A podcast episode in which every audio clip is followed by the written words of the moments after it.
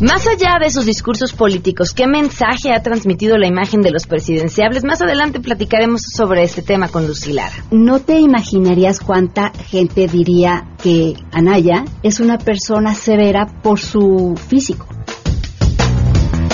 Además, basada en una historia personal, Andrés Uno nos platicará sobre una puesta en escena que no se pueden perder. Si bien es una historia autobiográfica y que tiene como punto de partida una historia personal, habla de todos nosotros, habla de todos nosotros como hijos o como padres en muchos casos. Tenemos buenas noticias, el resumen tecnológico con Andrés Costes y mucho más. Quédense con nosotros, así arrancamos a todo terreno. MBS Radio presenta a Pamela Cerdeira en a todo terreno, donde la noticia eres tú.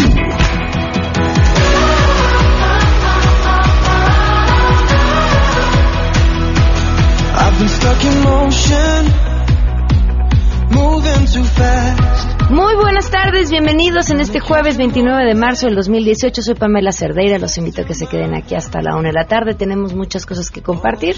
Como siempre, lo más importante son sus comentarios, el teléfono en cabina 5166-1025, el número de WhatsApp 5533329585 y además en atodoterreno.mbs.com nos pueden eh, acompañar, bueno, seguir, escribir más bien, y en Twitter y en Facebook me encuentran como Pam Cerdeira. La pregunta que les hacemos el día de hoy, porque más adelante estaremos hablando sobre el tema de la imagen. ¿Creen que el trato que reciben tiene que ver por cómo los ven, cómo los ven vestidos, cómo se arreglan, por esta imagen que proyectamos? Esa es la pregunta que les hacemos y esto nos contestará. Queremos conocer tu opinión a todo terreno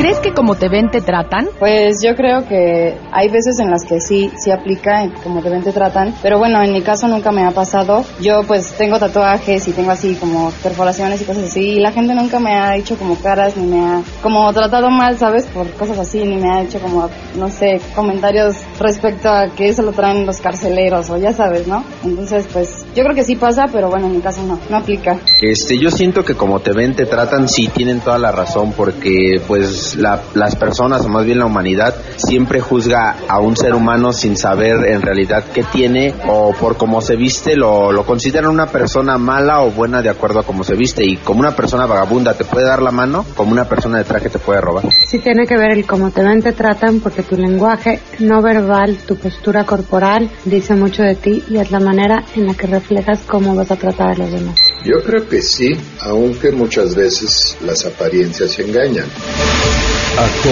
Gracias por sus respuestas. Hoy se cumplen seis meses con 29 días del feminicidio de Victoria Pamela Salas Martínez.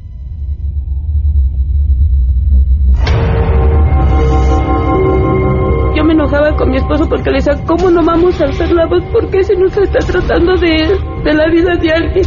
Es mi hija y la mataron. ¿Por qué no debemos de pedir información? ¿Por qué no deben de estar ocultando cosas? Ocultando cosas? Victoria, pues nada Seis meses con 29 días y no hay responsable detenido y en este espacio seguiremos contando. Vamos a arrancar con la información. Con el objetivo de evitar accidentes vehiculares provocados por aquellos automovilistas que se distraen con aparatos como teléfonos celulares, pantallas o comida, la Policía Federal y el piloto de carreras Guillermo Memo Rojas lanzaron en redes sociales el segundo video de la campaña hashtag conductor con estrella. En las cuentas institucionales de la corporación se posteó un nuevo video donde se observa a una familia que sale de vacaciones por carretera y es sorprendida por elementos de la Policía Federal mientras se tomaban varias selfies con el auto en movimiento. El piloto Memo Rojas aparece en la carretera y explica que los distractores más comunes al manejar son los consumos de alimentos, maquillarse y el uso de aparatos electrónicos, por lo que al final llama a la ciudadanía no te distraigas las manos al volante. La Policía Federal implementó un operativo especial para esta Semana Santa con más de 9.000 elementos con la misión de brindar las mejores condiciones de seguridad para los vacacionistas nacionales y extranjeros, informó René Cruz González.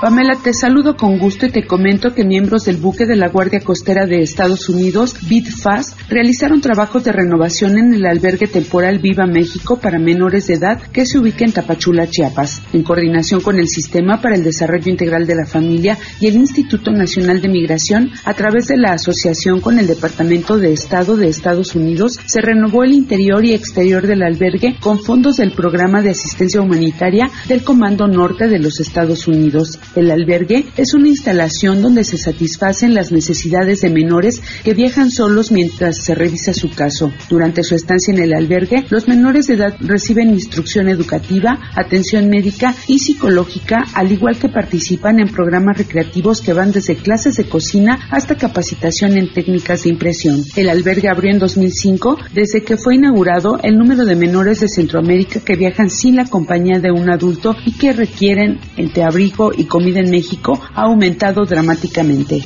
informó Nora Bucio.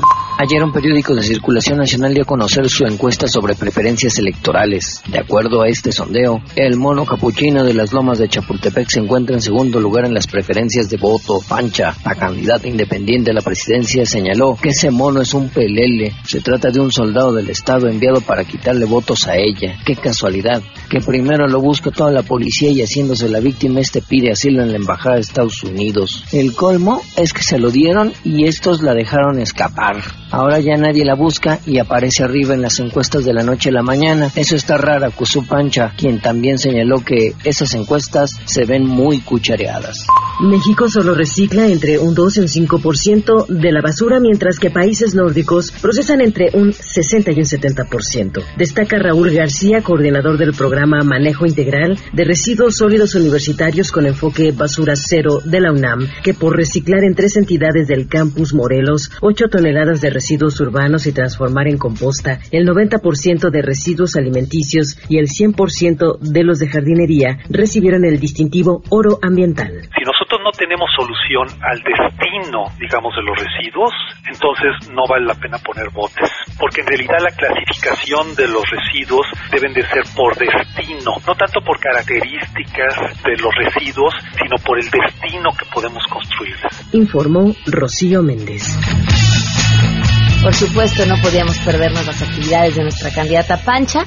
Si quieren eh, seguirla, que por, eh, lo saben, Pancha es un juego, es la candidata independiente a todo terreno y pueden ustedes seguir sus actividades en Twitter y en Facebook. En Twitter la encuentran como Pancha 2018 y en Facebook como Pancha Presidenta. Vamos, vamos con las buenas.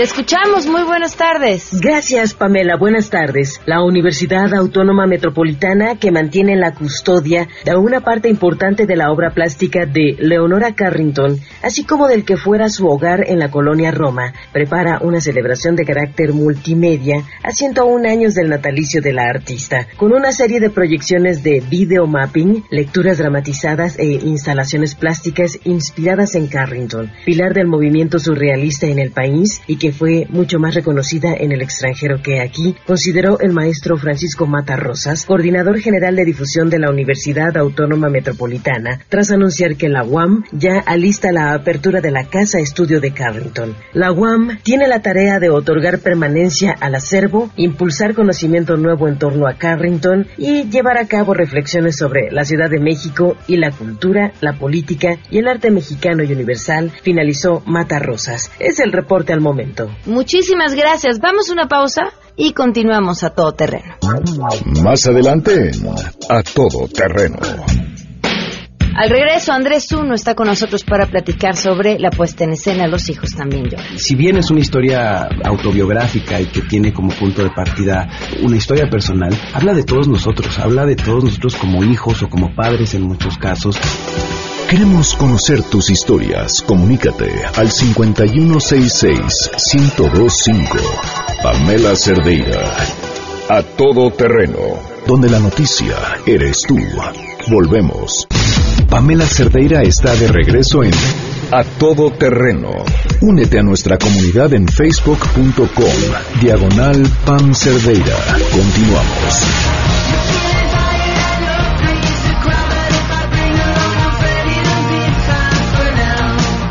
Continuamos a todo terreno. Nos acompaña hoy el actor Andrés Uno. Bienvenido, ¿cómo estás? Muy bien, gracias, Pam. Gracias por la invitación. No, gracias a ti por estar con nosotros. Estás en puesta en escena con Ludvika Paleta. Los hijos también lloran.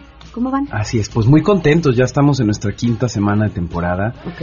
en el Teatro Milán.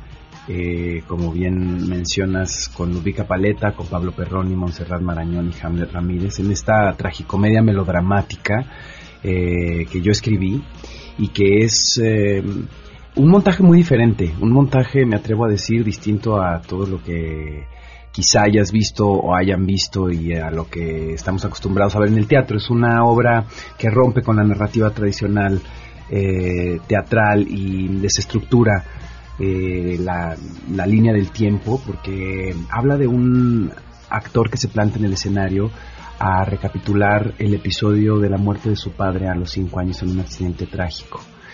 Y a manera de rompecabezas empieza como a pegar las piezas de cosas que recuerda, de cosas que le dijeron. Y así tal cual como funciona nuestra memoria y nuestro cerebro, vamos y venimos en el tiempo, entramos y salimos de la ficción, nos cuestionamos cosas justo cuando están sucediendo en escena y hacemos una alusión bastante divertida y una comparación con las telenovelas mexicanas de los 80, porque es una historia que sucede en los 80. Ok. En 1985, para ser exactos, después del sismo del, del 85, que es una, una fecha que nos marcó a todos los mexicanos. Y justo pues eh, sucede ahí porque así como un terremoto nos sacude y nos arrebata o nos quita la inocencia, también la muerte trágica de un ser tan querido y tan cercano como tu padre, eh, hace lo mismo con nosotros y nos cambia el destino para siempre. Y hacemos este homenaje al, melodrama mexicano porque de alguna manera muchos de nosotros que crecimos en esa época tenemos la referencia súper arraigada por ahí en el subconsciente de, de reconstruir nuestras historias de amor eh, basadas en las telenovelas, la música, eh, las caricaturas. Vivimos en un México menos globalizado y todos compartimos como muchos referentes y, y apela mucho a la nostalgia de una época muy divertida, la verdad, muy divertida y muy particular. Y esta historia que habla de relaciones familiares, de la muerte, de la vida, del matrimonio, de los cánones que establece la sociedad con respecto al matrimonio y al cómo ser padre o madre, cómo, cómo nos educaron, que es muy diferente a las cosas como son ahora. Eh, pues es un rompecabezas y un parque de diversiones emocional muy intenso. ¿En qué año naciste? En el 80. Ok. ¿Y por qué decidiste escribir y contar esta historia? Mm, Pues mira, porque eh, justamente, bueno, es un episodio de mi vida que me marcó. Tu papá murió cuando tú eras definitivamente. chico. Exactamente. ¿A los cinco años? A los cinco años. Y mm, bueno, pues eh, la búsqueda del padre, eh, la búsqueda de la, de la identidad y del sentido de la vida, creo que tiene que ver justo con estos referentes, con, con nuestro padre y nuestra madre, ¿no? Es uno de los temas más recurrentes en la literatura. Es- Yo digo que es un, esta obra es un Pedro Páramo eh, echado a la licuadora junto con Los ricos también lloran y junto a Mala noche no. Vaya mezcla. Vaya mezcla. Entonces, bueno, es muy, muy divertido. Y, y es una especie de, de catarsis y no personal, porque es una historia que no habla, eh, si bien es una historia autobiográfica y que tiene como punto de partida eh, una historia personal, habla de todos nosotros, habla de todos nosotros como hijos o como padres en muchos casos. Los personajes no tienen nombre, es el hijo, la mamá, el papá, justo porque todos podemos colocarnos en ese tablero como Playmobiles y jugar a ser los personajes de la obra. A todos nos invita a desnudarnos frente al espejo y quizá echarnos un clavado en nuestro baúl de los recuerdos y a cerrar ciclos, a, a reconciliarnos también con el pasado para poder continuar, eh, voltear y decir ¿qué, qué cuentas tengo pendientes, qué cosas tengo sin resolver, cómo fue mi infancia y qué huecos hay que a lo mejor no he podido sanar, mi relación con mis padres, cómo fue, qué culpas les he indilgado o no, he podido no trascender. Y, y por eso quise contar esta historia porque entre más personal es una historia creo que más universal se convierte. Y afortunadamente la respuesta ha sido esa que la gente ha conectado justamente desde su propia historia independientemente de que es un espectáculo muy vistoso es un espectáculo que es una obra de teatro, pero es una telenovela, pero es una película, pero es un musical. Ok. De verdad, es, un, es, un, es una cosa muy ecléctica, un cadáver exquisito de muchos géneros y de muchas disciplinas sobre el escenario. Pero, pero la idea era justo eso, ¿no? Invitar a que la gente resonara con sus propias vivencias y sus propias historias.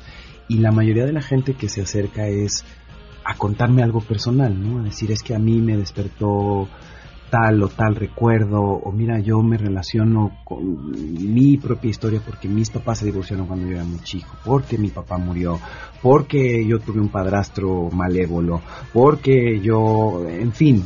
¿Y qué cambió para ti? Digo, ya aprovechando que estamos hablando del tema personal, me, me, porque me llama mucho la atención y entiendo perfecto cuando escribir se vuelve catarsis. No creo que sea para todos, pero Ajá. sí los quienes a través de la escritura nos ahorramos un mineral en terapias. y tiempo sobre todo. Claro, pero pero no es lo mismo que yo me siente y escriba y, y saque mis monstruos y, y los conozca o los salude y les dé la mano, a que diga, no solamente lo voy a escribir y va a ser catártico, sino además lo voy a poner en un escenario y, y, y- y- y los voy a compartir con el mundo y los voy a poner a cantar mala noche, ¿no? ¿Qué pasó para ti después de esto? O sea, ¿qué pasa una vez que lo trabajas, lo desarrollas, lo escribes y lo tienes en escena? Híjole, lo gozo profundamente. Ok. Me convierto en un espectador eh, de mi propio espectáculo. Como dice Lorena Massa, nuestra directora, Andrés cantó, bailó, actuó esta historia desde un principio y ahora está sobre un escenario.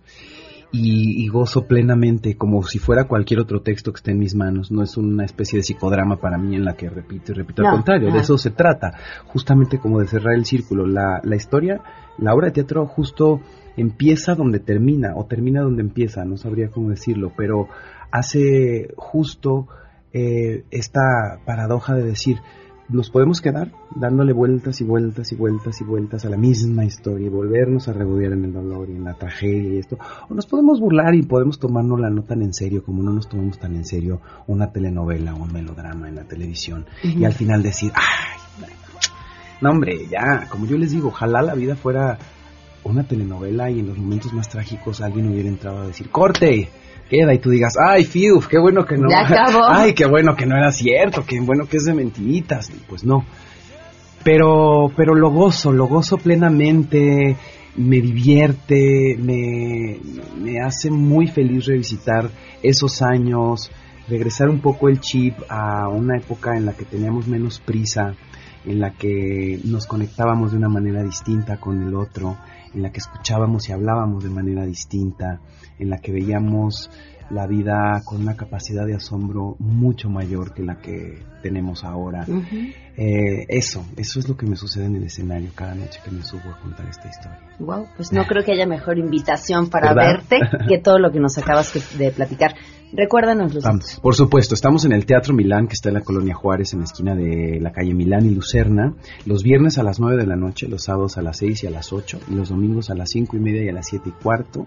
Y para todos los que se quedan en la Ciudad de México en la Semana Santa y la gente que nos visita del interior de la República, tenemos una doble función el viernes 30, va a ser a las 7 y a las 9. Y mayo y junio estaremos de gira por el interior de la República para los que no puedan ver el montaje acá. Oye, ¿es apta para cualquier edad? Yo creo que a partir de los 12, 13 años no tienen, al contrario, yo creo que, digo, por ejemplo, unas sobrinas de Ludvika de 12, 13 años salieron fascinadas de la obra y incluso niños más chiquitos, eh, pues conectan, conectan de alguna manera. Creo que cuando las cosas se hacen desde un lugar también como muy honesto y, y- y real, de carne y hueso, pues no, no ve, hay edad, claro. ¿no? Creo que al contrario, incluso me parece sano que vean eh, los baches en los que nos a los que nos enfrentamos unas dos generaciones atrás de ellos para que vean qué diferente era el mundo, ¿no? Wow, me encanta Sí. muchísimo. Pues felicidades, Ah, dentro muchísimas de gracias, felicidades. muchas gracias. Espero y- que vayas a- pronto a sí, vernos, ¿no? Voy a ir. Sí. Voy a ir, seguro. Para Muchísimas que gracias. cantes dos, tres canciones ochenteras No, digas, eh, no sé si quieras que cante, pero voy a ir seguro. que veas el castillo de Grayskull y digas, ay, mira, yo tenía ese Claro. del duende de la Rainbow Bright, ahí está. Muchísimas gracias. Gracias a ti. Que estés muy bien. Vamos a una pausa y volvemos.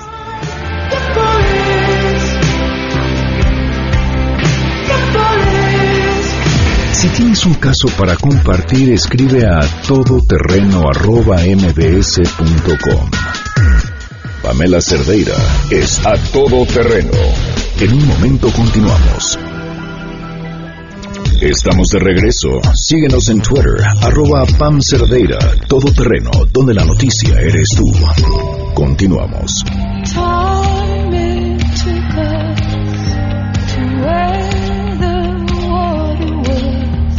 Continuamos a todo terreno. Gracias por seguir con nosotros. Nos acompaña hoy Lucy Lara, autora de Imagen, Actitud y Poder. Muchísimas gracias por estar con nosotros. Lucy, bienvenida. Es un placer estar contigo. Siempre he admirado mucho tu carrera. Ay, Lucy, muchísimas gracias. Qué honor. A ver, cuéntanos sobre, sobre este libro que traes ahora bajo el brazo. Fíjate, este libro sale a raíz de que yo, después de trabajar mucho, mucho tiempo en la industria de la moda, me doy cuenta de algo que para muchos de nosotros es obvio, pero para la gente que inicia su carrera a veces no lo es. Y es que eh, la imagen realmente te hace pues mucho, mucho de tu trabajo en una carrera. Y este libro está diseñado para las mujeres, porque en especial a nosotros las mujeres se nos juzga mucho por nuestro físico, cómo vienes arreglada, que si vienes pintada o no, cómo te vistes. Y lo interesante del caso es que las mujeres, y está comprobado por investigaciones, las mujeres que nos arreglamos somos juzgadas como mujeres que tenemos oportunidades para tener mayores responsabilidades, sueldos y posiciones. Entonces, cuando tú no te arreglas, estás perjudicando muchísimo tu carrera. Y la verdad es que mucha gente lo ve como algo superficial y no lo es, porque la comunicación no verbal y cómo te arreglas es algo que verdaderamente te puede abrir muchísimas puertas. Híjole, Lucy, y lo que estás diciendo a la vez es horrible. Es terrible. Es terrible a mí no me gusta hacer televisión y la he hecho en muchas ocasiones y no me gusta explico un poco por qué. Porque uno podría estar hablando de un tema importantísimo y la respuesta que nunca falta es ¿por qué no te pusiste tacones? Sí. Ay, no te maquíllate un poquito más. Generalmente, bueno, te diría que de hombres, pero no da igual, el comentario da igual si es un hombre o, es de una mujer.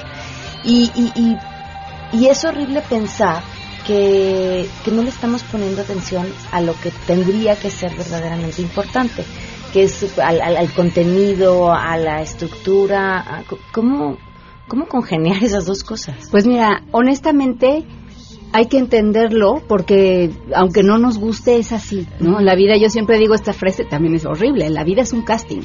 Todo el tiempo la gente te está mirando y te está juzgando por cómo te ves.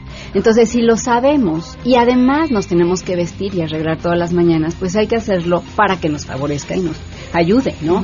No que yo esté feliz con el caso, pero estoy entendiendo perfectamente que por ahí va y entonces hay que hacer algo al respecto. Pero yo creo que lo que sucede en muchos casos es que la gente te escucha con los ojos.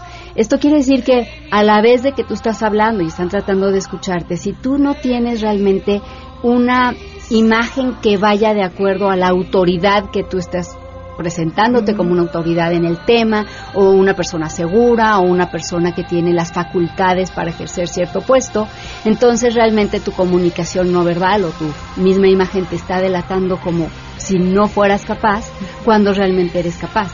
Así es que hay que un poco tratar de buscar que haya que congenien estas dos cosas. ¿Cómo ha cambiado o cómo tendría que cambiar la imagen de mujeres en, entornos de poder? Te lo pregunto porque justo ayer veía salir de un restaurante un grupo de como cinco oficinistas, solo había una mujer entre ellos y venían ellos trajeados y ella traía unos tacones que evidentemente se le veía incómoda. Perdón, es dificilísimo encontrar un tacón alto cómodo, ¿no? Pero se le veía incómoda, pero trae un tacón. Y yo pensaba, ¿qué, qué papel juega eh, este tacón en representar cierta estatura, poder además dar la imagen de que tienes ese, ese mismo nivel a la hora de tomar decisiones o dar un cierto poder a la hora de ejercer un cierto mando. O sea, también el tacón está ahí para eso. Fíjate, es una gran pregunta y tengo que decirte que sí. El punto es que cuando el tacón no te acomoda, cuando estás realmente batallando para caminar en tus tacones, te restas todo el poder. En verdad tiene que ser el tacón que tú aguantes, pero curiosamente como en el maquillaje. Si no te maquillas, la gente lee que tú eres una desaliñada en el trabajo, ¿eh? Pero si te maquillas demasiado... Me está viendo hoy que de milagro me bañé, les decía. y si te maquillas demasiado, entonces eres exagerada y hasta vulgar, ¿no? Tiene que ser un término medio. Lo mismo te diría yo de los tacones, ¿no? Si te pones unos tacones que te están matando, no hay manera de que trabajes tú con tu seguridad. No te sientes a gusto, pero además no caminas tranquila, ¿sabes? Estás a punto de caerte. Y eso no te hace verte una persona segura. Cuando las mujeres somos juzgadas prácticamente por todo, pero además nuestra forma de vestir automáticamente le autoriza a cualquier otra persona para decir eh, es una fácil, es una eh, mocha, es una lo que sea, hay una cantidad de adjetivos. ¿Cómo podríamos cambiar eso? O sea, ¿cómo podríamos empoderarnos a través de nuestra ropa sin tener necesariamente que cumplir ciertos cánones? Mira, yo creo que tiene mucho que ver con el medio en el que te mueves.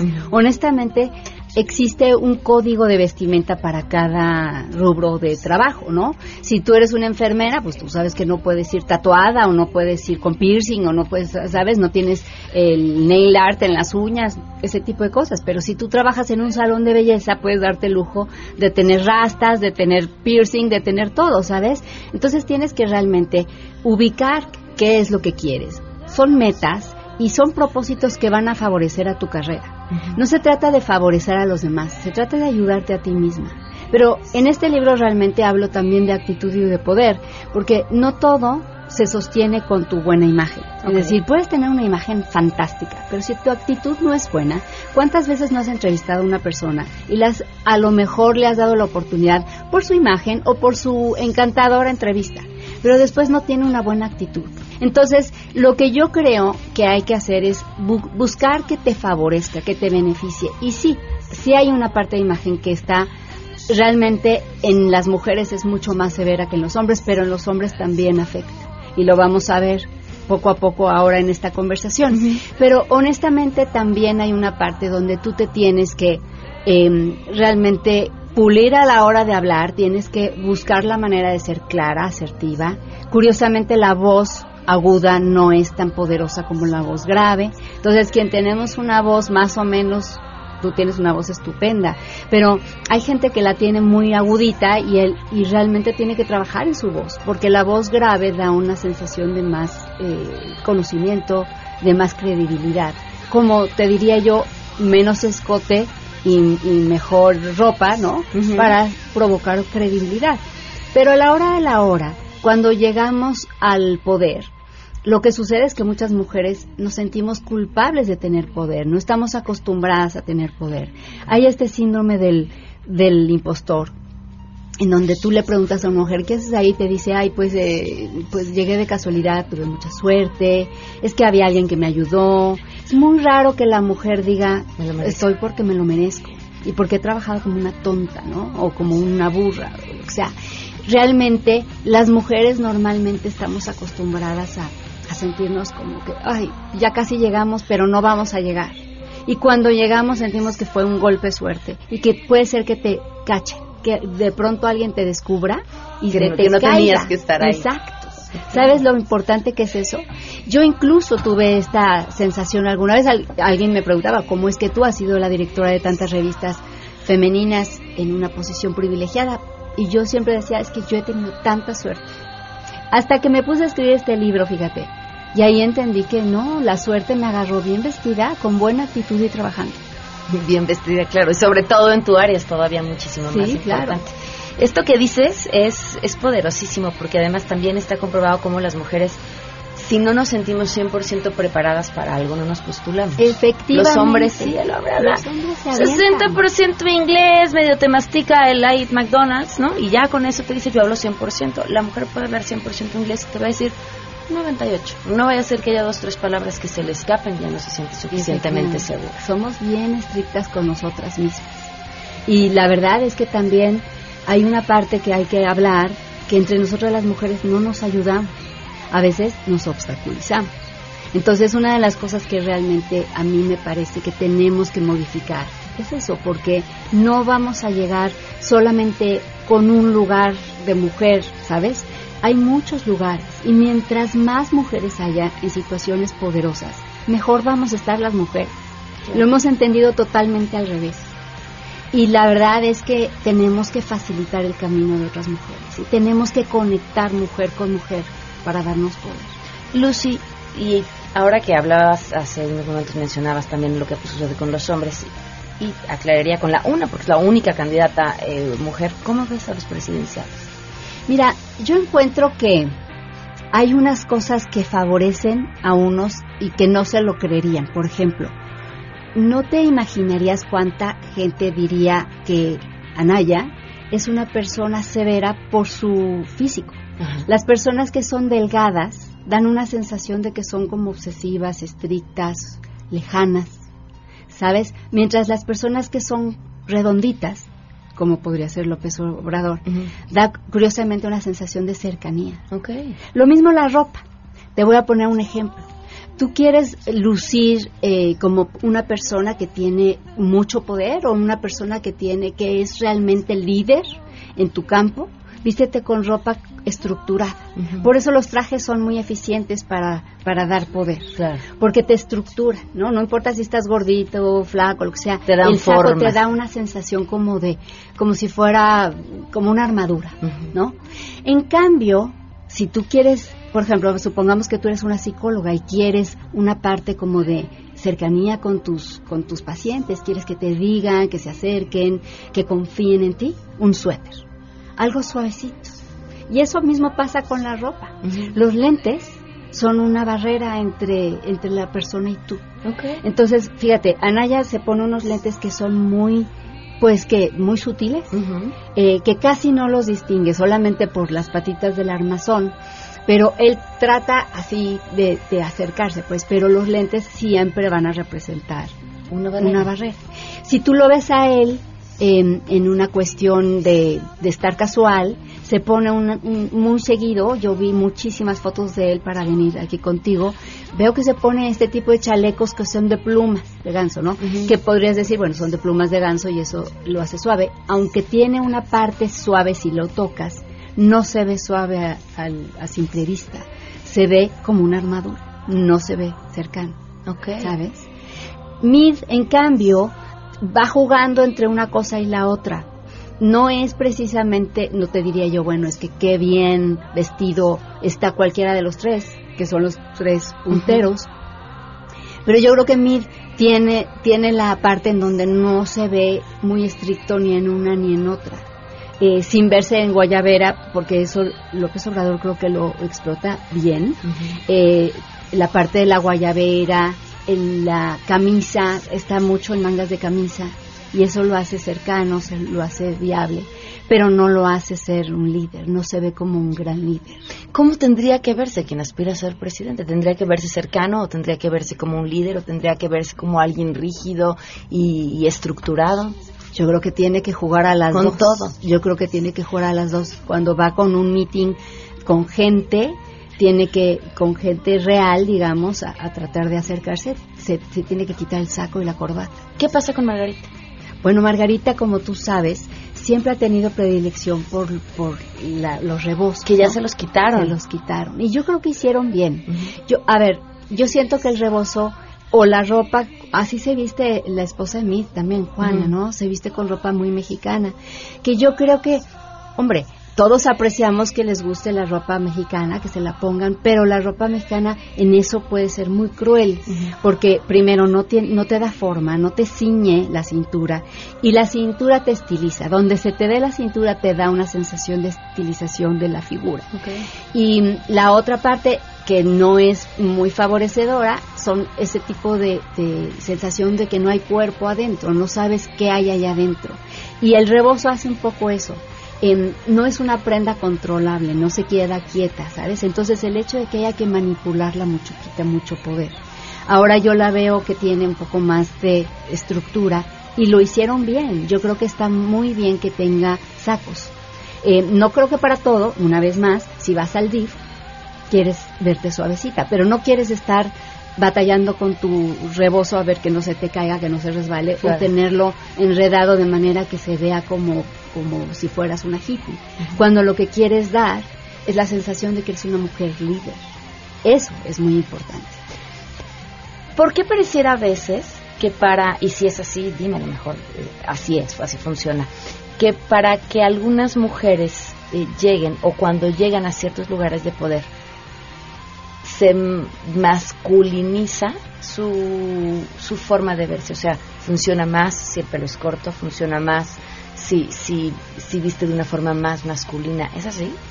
Tienes toda la razón. Mira, cuando las mujeres regresaron al trabajo en los años 80, en donde verdaderamente ya las mujeres se integraron de lleno al área laboral, todas se vistieron de hombre. No sé si te acuerdas las grandes sombreras. Venían, claro, se usaban los, los eh, trajes de mujer de tres piezas, saco, chaleco y pantalón. Por cierto, esas grandes sombreras eran espantosas. La gente se cortó el pelo y, se, y se tendía a hacer esta parte del, de la sien, digamos, tiesa, como para controlar, ¿sabes? Porque lo que no querían ver era una mujer eh, femenina. Poco a poco eso ha cambiado. Ahora, yo te diría que ahora es más común que haya vestidos en un área de trabajo que trajes muy masculinos, digamos, ¿no? La gente se sigue poniendo pantalones, pero ya no tratando de verse masculina, sino como con un pantalón para la comodidad de una mujer. Em, y sí, lo del pelo también tiene mucho que ver con esto. Tú lo veías muy claramente en Hillary Clinton, por ejemplo. Pero Hillary Clinton nunca, nunca, nunca pudo eh, domesticar su pelo. Ese pelo de Hillary Clinton fue criticado y criticado. ¿Y quién criticó el pelo de Bill? Nadie, nunca, ¿no? Jamás. Se critica a Trump por obvias razones en su pelo, pero no, no es un issue con los hombres, con las mujeres sí. Se critica, por ejemplo, yo te diría, Margarita debería de usar un poco más de maquillaje. Okay. Yo a mí me encantaría tener a Margarita en mis manos y poderla ayudar porque me la respeto muchísimo, porque es una mujer muy inteligente. Em, pero hay que verdaderamente enseñarle a la mujer el valor de traer un vestido. No tienes que verte masculina para verte poderosa. Sí tienes incluso que eh, buscar ciertos elementos en donde tu cuidado personal no sea complicado, porque tú, te, o sea, para una campaña y así, te tienes que levantar muy temprano y le llevas unas cuantas horas de trabajo a los hombres porque te tienes que maquillar, peinar, depilar, o sea, la verdad es que si las mujeres nos comparamos, siempre nos tenemos que levantar antes, si no, no te cuento lo del desayuno de los niños, ¿verdad? Dejar al perro comido, en fin. Pero en realidad cuando se trata de, de cuidado personal, ellas tienen que buscar un, un término medio donde estén peinadas, pero no exageradas, donde estén pintadas, pero no sobrepintadas y donde estén vestidas como mujeres, pero con un traje estructurado. Una vez más, tú quieres ropa que se ciña, que te haga estilizada y que verdaderamente no revele demasiado de tu piel, pero también que revele lo suficiente de tu feminidad y por otro lado que no sea tan llamativa como para que te pierdas en el estampado de su vestido. Fíjate, la, la gente cuando tú estás hablando en público, a ver, yo hoy te estoy viendo, traes un moño precioso, eh, me imagino que de Oaxaca. ¿no? Sí, justamente. De Gaby Vichy. Sí, de Gaby. Qué, cosas hace, ¿verdad? Soy su fan. Ajá. Sí, yo igual. Bueno, pues tú traes un, un moño que trae un prendedor divino en, en una camiseta negra, ¿ok? Ajá. Eso se llama punto focal. Ok. Si tú estuvieras hoy por hoy a cámara, la gente, el 40% de la gente estaría viendo tu moño y no te estaría escuchando. Ok. Porque porque la gente te escucha con los ojos. Y si tú realmente traes algo tan llamativo, empiezan, será bordado, será de Oaxaca, ay no, a lo mejor es de Mérida, no puede ser que, ¿sabes? Y se van en eso. Entonces, cuando tú vas a hablar en público, es muy importante que estés muy bien vestida, cómoda, no te estés jaloneando nada, tus zapatos sean de tacón, pero un tacón que puedas controlar, y traigas realmente tan pocos accesorios, los mínimos, para lo que lo que se oiga es tu inteligencia, no tu ropa. Wow. Qué interesante, qué importante es que uno entendamos la moda como una, un reflejo y una proyección de lo que somos como sociedad, la, lo, que, lo que nos ponemos cuenta también, lo que pensamos, en lo que estamos, los problemas que nos envuelven y, y la situación en la que vivimos. Y como decías, aprovechar estas herramientas para sacar ventaja de aquello en donde queremos estar y cómo nos queremos parar compren el libro de Lucy Lara, se llama Imagen, Actitud y Poder, de Editorial Aguilar. ¿Lo encontramos en cualquier lado, Lucy? En cualquier lado está ahorita a la venta, va a estar de hecho en audiobook muy en breve y está descargable también por si prefieren bajarlo en su en su dispositivo electrónico. Muchísimas gracias. Gracias. Qué gusto que nos acompañaras. Muchas, muchas gracias.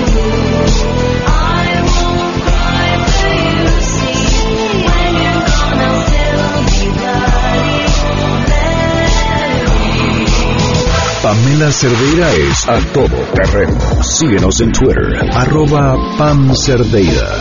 Regresamos. Pamela Cerdeira está de regreso en A Todo Terreno. Únete a nuestra comunidad en facebook.com, diagonal Pam Cerdeira. Continuamos.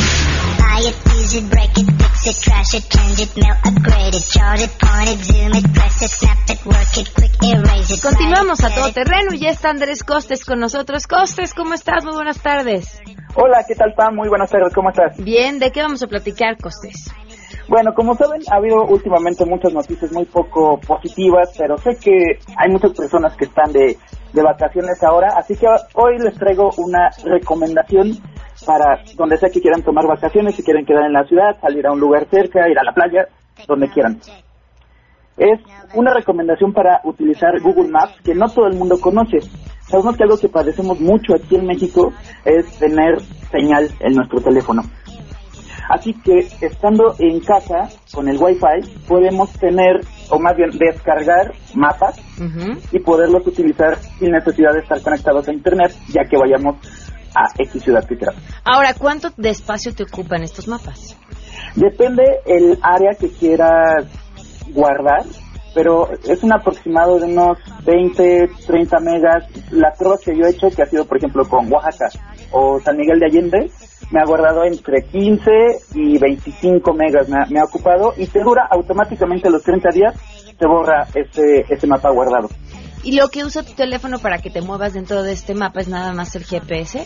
Eh, sí, solamente utiliza este GPS y el mapa que ya tienes ya tienes guardado. Mm. Obviamente no puedes eh, utilizar, por ejemplo, herramientas que utilicen, obviamente, Internet cuando estás navegando en este mapa. Por ejemplo, sí puedes utilizarlo para ir en automóvil de un punto a otro.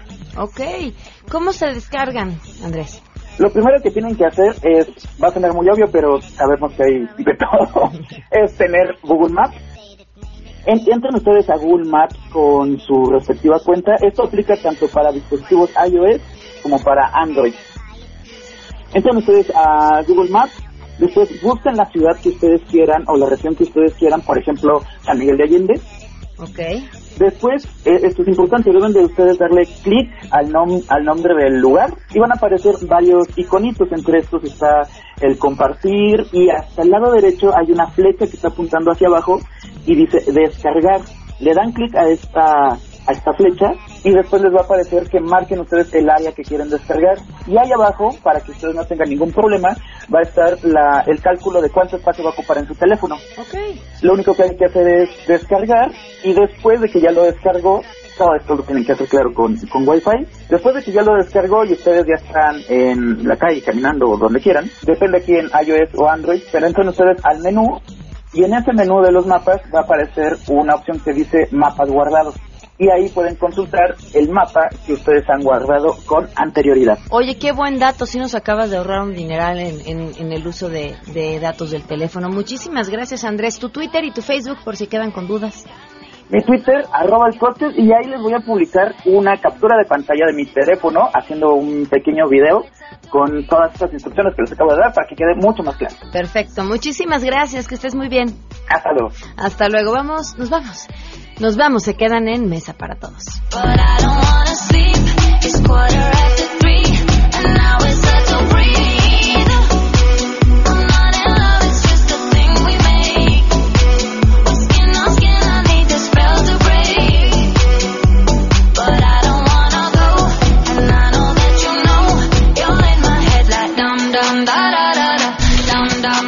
MBS Radio presentó a Pamela Cerdeira en A Todo Terreno.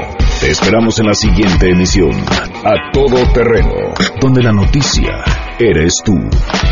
MBS Radio, en entretenimiento, estamos contigo.